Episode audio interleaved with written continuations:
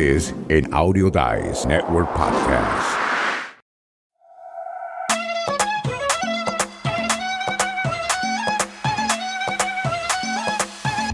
Buenas tardes, buenos días, buenas noches, donde sea que nos escuchen. Mi nombre es Diego Murcia y soy el host Escuela del Podcast. Es un placer encontrarme aquí una vez más con ustedes. Una de las cosas que me gustaría nombrar este día es la gran cantidad de gente que al final se ha sumado a este proyecto y que nos lo está haciendo saber gracias a los números que podemos ver en las últimas semanas en nuestro sitio web y sobre todo en nuestra página de el podcast. Estos números son posibles gracias a ustedes. Este contenido está creado para ustedes, está elaborado pensando en ustedes, en darles una razón para poder mejorar lo que ustedes te están produciendo. Eh, yo he estado en otros proyectos que he elaborado en donde llegar a estos números me ha costado muchísimo.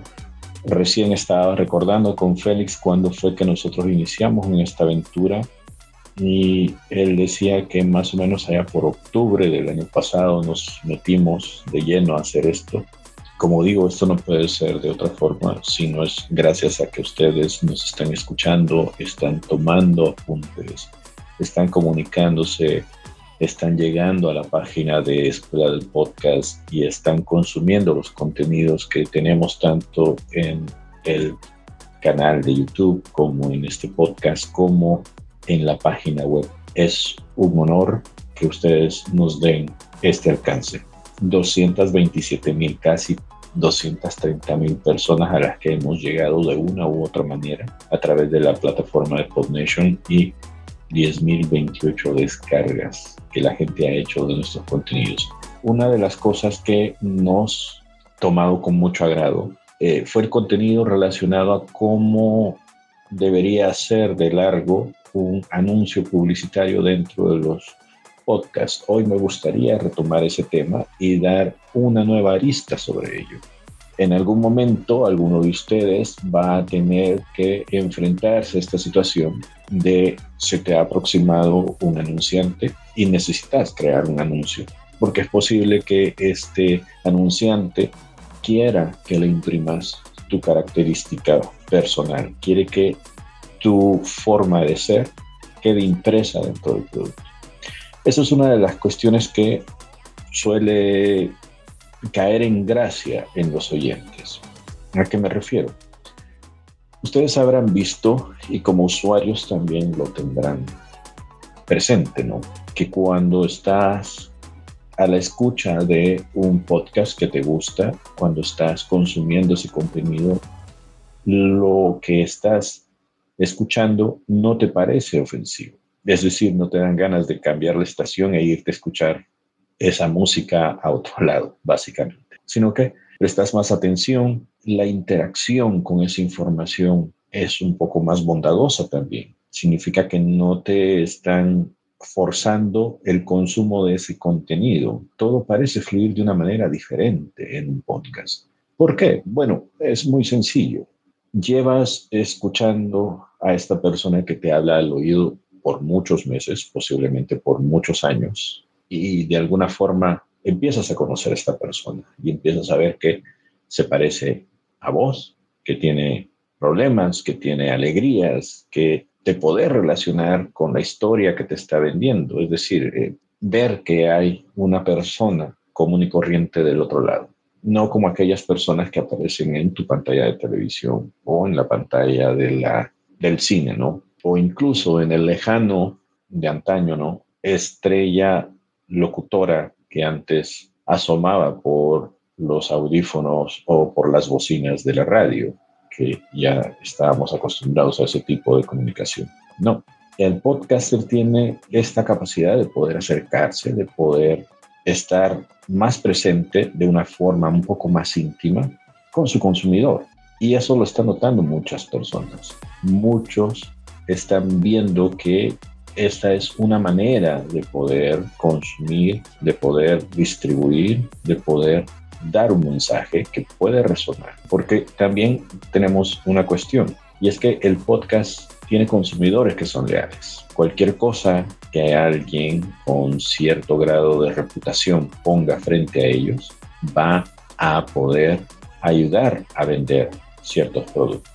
Va a aprender, va a poder ayudar a que los consumidores tomen decisiones acertadas. En ese tren de pensamientos, entonces, cuando se aproximan a ti y te piden ser la persona que le dé voz a ese anuncio porque desean distribuir un producto, un servicio, un conocimiento, lo están haciendo porque tú eres tú y no nadie más.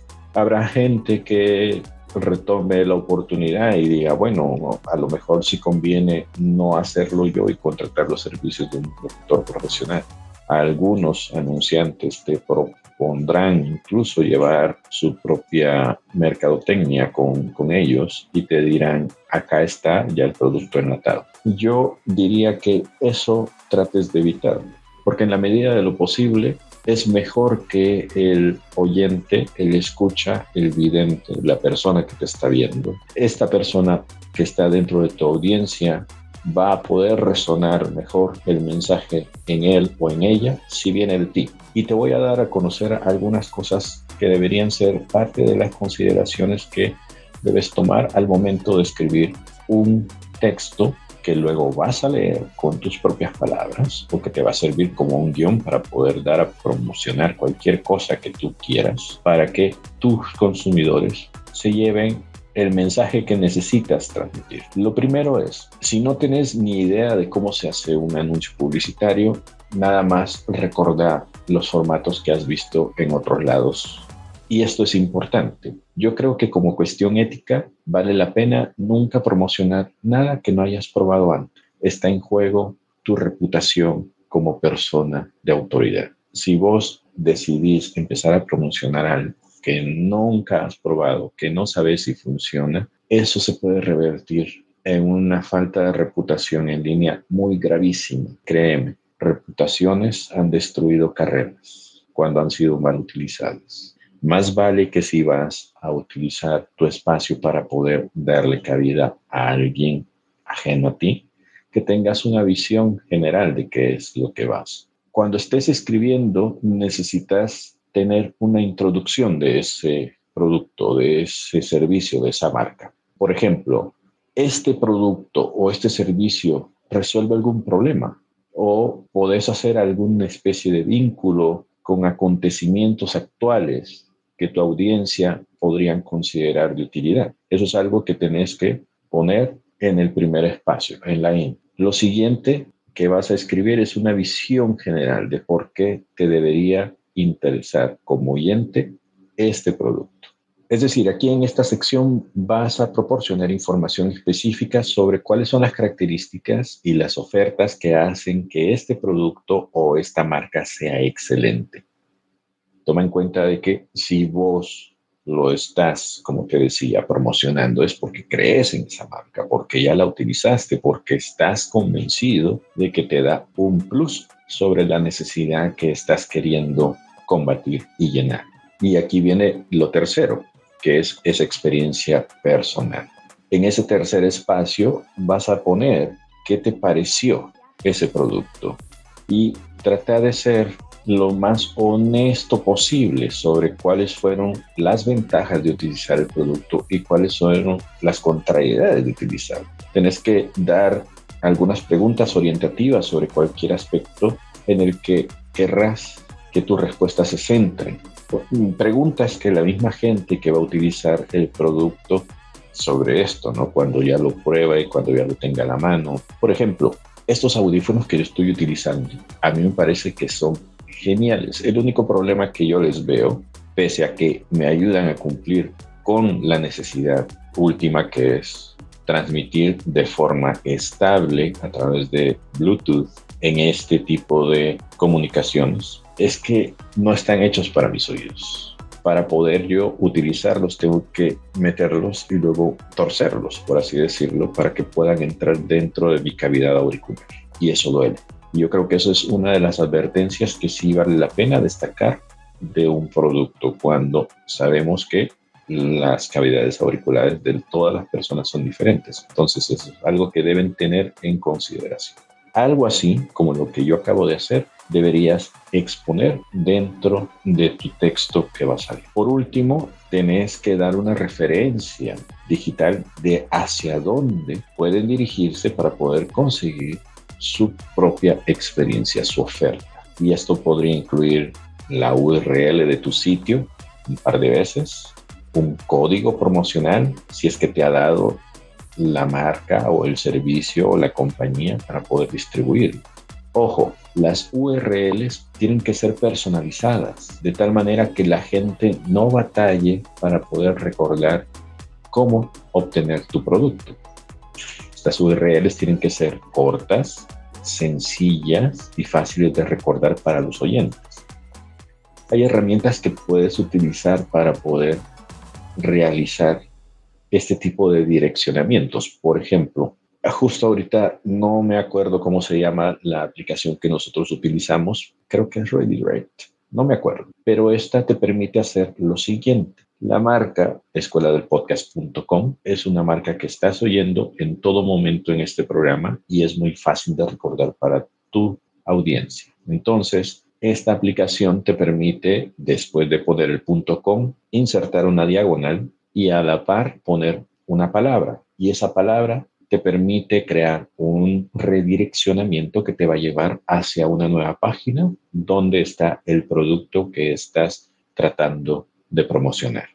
Si yo quisiera promocionar estos auriculares, le pondría algo así, como escueladelpodcast.com, diagonal audífonos, diagonal auriculares, para que la gente supiera recordar de manera sencilla y eficaz el producto que yo le estoy vendiendo. Más adelante, en algún otro momento, para no aburrir sobre este mismo tema, o incluso en el material que vamos a subir a la página web escueladelpodcast.com, voy a poner algunas otras cosas que te pueden ayudar a redondear esta idea sobre cómo escribir, cómo se hacen los anuncios para ser leídos por el presentador de un podcast. Por ejemplo, ya he preparado el material al que le he titulado ¿Cuál es la mejor manera de leer un anuncio para tu podcast? También tengo este otro material que dice qué hacer y qué no hacer al leer un anuncio para tu podcast. O este otro, ¿quién debe leer los anuncios de mi podcast? ¿Yo o alguien profesional? Como ves, todo este material está relacionado y va encaminado hacia lo mismo que hemos hablado sobre los anuncios. Si te interesa, pues va a estar disponible dentro de los materiales que casi semanalmente, porque a veces la verdad estamos muy ocupados, casi semanalmente podemos subir a nuestro sitio web, la escuela del podcast.com, y ahí puedes leer o escuchar o incluso ver algunos videos relacionados con estas temáticas. Mm, también quiero mandarle un saludo a Félix, que el día de ayer cumplió años. No vamos a revelar su verdadera edad porque no es de caballeros andar haciendo eso, pero le mandamos un fuerte abrazo. Y a propósito, está el registro para la competición de los Latin Podcast Awards abierto. Lo ha abierto Félix durante un par de semanas más, si no me equivoco. No tengo la fecha fresca aquí en mi cabeza, pero pueden, si todavía no han logrado mandar su podcast, pueden entrar a la competición y medirse para saber que también están haciendo las cosas con otros podcasters que tienen un nivel de calidad bastante superior. De nuevo, les invito a pasarse por la página. Gracias por seguir consumiendo estos contenidos y si tienen alguna necesidad de que nosotros hablemos sobre un tema en específico relacionado con lo que ustedes ven aquí en la escuela, por favor háganoslo saber. En la página tienen formas de contacto, nos pueden contactar a nosotros también a través de los canales, dejándonos casos comentarios en la parte de abajo o buscándonos por las redes sociales. Ustedes saben que estamos casi por todos lados. ¿Qué más? Tenemos la tienda de los accesorios que también si nos echan la mano con eso y quieren comprar sus accesorios, quieren subir de calidad, el equipo que están utilizando para poder comprar mejores herramientas para poder hacer llegar su contenido más allá de lo evidente, pues visiten también el link que tenemos acá en la descripción de este episodio y con eso nos ayudan a ganar un poco de dinero. Lo mismo si quieren y así lo desean y consideran que este material que les estamos dando cada viernes les sirve, les está ayudando a generar una nueva forma, una mejor versión de su contenido, pues les invito a que nos dejen una donación en nuestra página web. Ahí tienen un espacio donde pueden donarnos, pueden abrir una cuenta gratuita para poder tener acceso a todos los materiales que tenemos ahí. Son muy pocos los que tenemos privados o que son de cobro, pero si eso les sirve, si eso les está dando cualquier tipo de capital, ya sea intelectual o monetario, por favor, sean generosos con nosotros. Así nos motivan a seguir creando contenidos como este. Y hoy sí, ya basta de tanta cháchara. Yo me voy a despedir. Les agradezco por haber venido y darse una vuelta por el show. Nos vemos hasta la próxima semana.